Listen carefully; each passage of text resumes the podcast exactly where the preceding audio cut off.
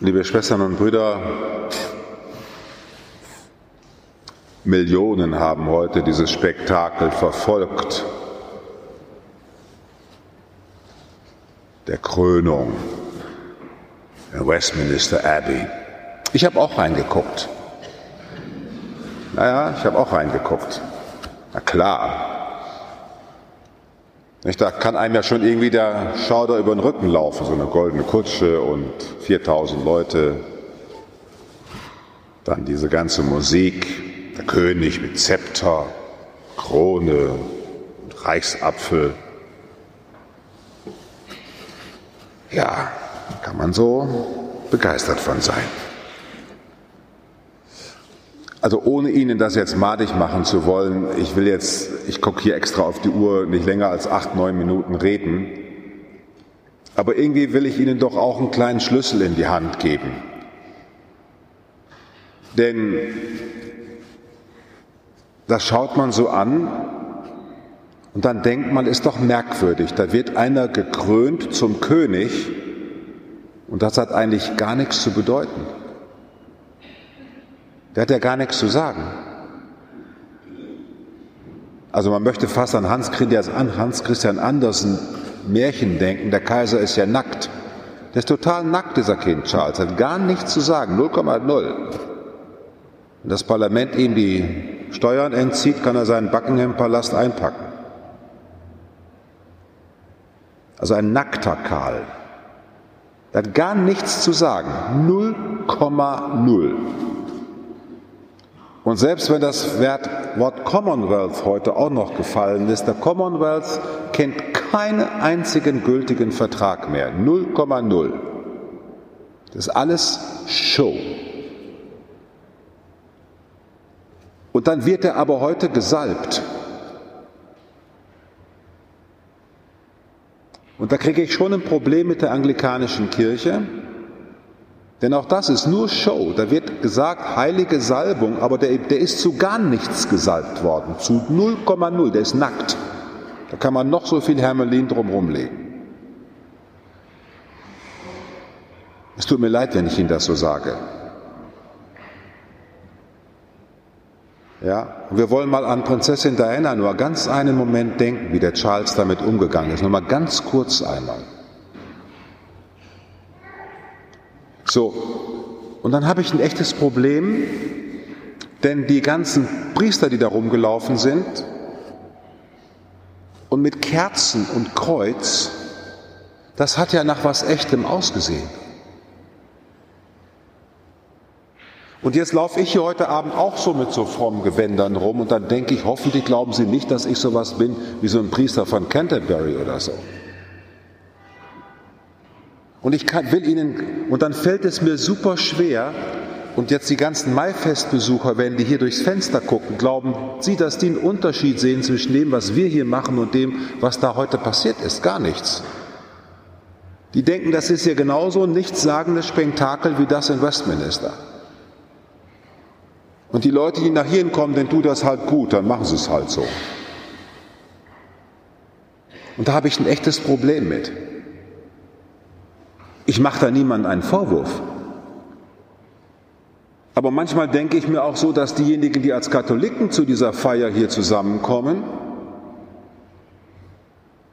dass die auch so irgendwie so drauf sind nach dem Motto, eigentlich bedeutet mir das ja nichts, aber es ist so schön. Nicht? Das Lied Frauenkirche ist so schön, die Musik ist so schön. Die Gottesdienstbesucher, wenn man sie anguckt, naja, manche Schönheiten sind dabei, manche nicht ganz so schön. Und das war's dann. Und wenn die Predigt nicht schön war, war es noch ganz schlimm. Konnte man nicht so richtig konsumieren. Da habe ich ein echtes Problem mit. Das, was wir hier tun, liebe Schwestern und Brüder, ist jetzt nicht eine Folklore der letzten 500 Jahre. Nach dem Motto, wir sind so eine Art Trachtenverein der hier so ein bisschen nochmal wiederholt, was früher mal ganz toll war. Es war für mich heute ein bisschen widerwärtig, mir das angucken zu müssen. dass ein heiliges Kreuz getragen wird mit Kerzen daneben für eine nichtssagende Feier. 0,0, ich wiederhole mich. Das ist leeres Getue. Das ist so, als wenn, wenn der Oberbürgermeister nächste Woche Freitag gefeiert wird im Römer, plötzlich die linke und die rechte mit Kerzen in den Händen und äh, ich weiß nicht was. Wenn Sie, wir haben ja in Frankfurt auch sowas, wenn Sie Ende Januar in den Dom gehen, da haben wir das Karlsamt. Da will ich mal hoffen, dass diejenigen, die da alle auch mit diesen schönen Kleidungen, die man heute im Fernsehen sehen konnte, so ähnlich gekleidet da einziehen, dass die innerlich anders gestimmt sind. Denn das, was wir feiern, wenn wir zusammenkommen, das ist nicht ein Getue, sondern wir kommen hier zusammen zu etwas, was wirklich da ist. Und das ist hier da. Und alles, was wir hier tun, geschieht zu der Ehre von demjenigen, für den wir uns hier treffen, dem wirklichen König, dem König des Himmels, an dessen Königtum wir durch die Taufe Anteil haben. Wir sind hier als Versammelte seines Reiches in der Taufe und in der Firmung wurden wir gesalbt als Priesterinnen und Priester, Königinnen und Könige, als Propheten und Prophetinnen, die teilhaben an seinem Priestertum, an seinem Königtum, an seinem Prophetentum. Wir sind hier alle gleich, weil wir in ihm sind und durch ihn.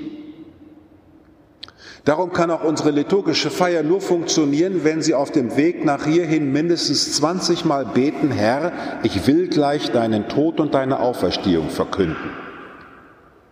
Ich will gleich deinen Tod und deine Auferstehung verkünden. Und du bist mir so sehr in der Mitte, dass mir alles, was hier ist, total egal ist, weil du die Mitte bist. Als würde ich zu einem Geburtstag gehen von einem, der mir sechs Millionen geschenkt hat zu dem ich jedes Jahr zum Geburtstag gehe. Und wenn ich da hingehe, dann, habe ich, dann weiß ich, da hat mir sechs Millionen geschenkt, dadurch konnte ich mir meine ganzen Ländereien kaufen. Und jedes Jahr gehe ich zu seinem Geburtstag. Und in der Stimmung, wie ich zu diesem Geburtstag gehe, zu dem Geburtstag dessen, der mir alles gegeben hat, in dieser Stimmung versammeln sich Christen zur Eucharistie weil etwas geschehen ist, was wirklich Hand und Fuß hat, dass einer für uns am Kreuz sein Leben hingegeben hat. Aus diesem Sterben leben wir alle. Nur deswegen sind wir hier, wegen nichts anderem, weil er uns die Zukunft der ganzen Welt erschlossen hat und wir nicht mehr sterben können sondern wir in ihm lebendig sind, ob wir leben oder ob wir sterben. Und sein Königtum ist so groß, dass es ganz egal, ob wir humpeln oder ob wir Depressionen haben, ob wir 27 Milliarden Euro gewonnen haben oder gerade Bürgergeld. Seine Gegenwart in uns überstrahlt alles. Mein lieber Mann, also lade ich Sie ein, wenn Sie nachher zur Kommunion gehen, wenn Sie heute das gesehen haben, diese Liturgie, dass Sie sich einen Moment vorstellen, Sie gehen hier nach vorne zum Thron. Hier ist der König und der gibt Ihnen nicht etwas, sondern sich. Du isst den König und du bist dann sein Thron und du bist seine Kutsche und du fährst mit ihm durch die Stadt und alle Menschen gucken dich an und sagen, wow, warum strahlst du so? Ja, merkst du nicht, mein König geht mit mir spazieren. Und er bestimmt mich so, dass ich dadurch die Welt verwandle. Wow da könnte ja der Tag heute doch noch einen kleinen Sinn haben. Dass wir noch einmal neu begreifen, dass der König der Welt tatsächlich in uns eingekehrt ist, um uns zu Königen Priestern und Propheten zu machen. Und deswegen wollen wir den Menschen Hoffnung bringen, weil wir jedem verkünden, ob er arm oder reich, Sünder oder nicht Sünder ist, ihm sagen, für dich ist einer auf den Thron des Kreuzes gestiegen. Für dich hat sich jemand die Dornenkrone aufsetzen lassen. Und für dich ist jemand arm geworden, damit du reich wirst. Darum beten wir ihn an. Und darum sind wir hier zusammen, weil sein Königtum ein Königtum ist, das Gott wirklich verliehen hat. Uns zum Heil, allen Menschen zur Ehre und der Welt zum Frieden.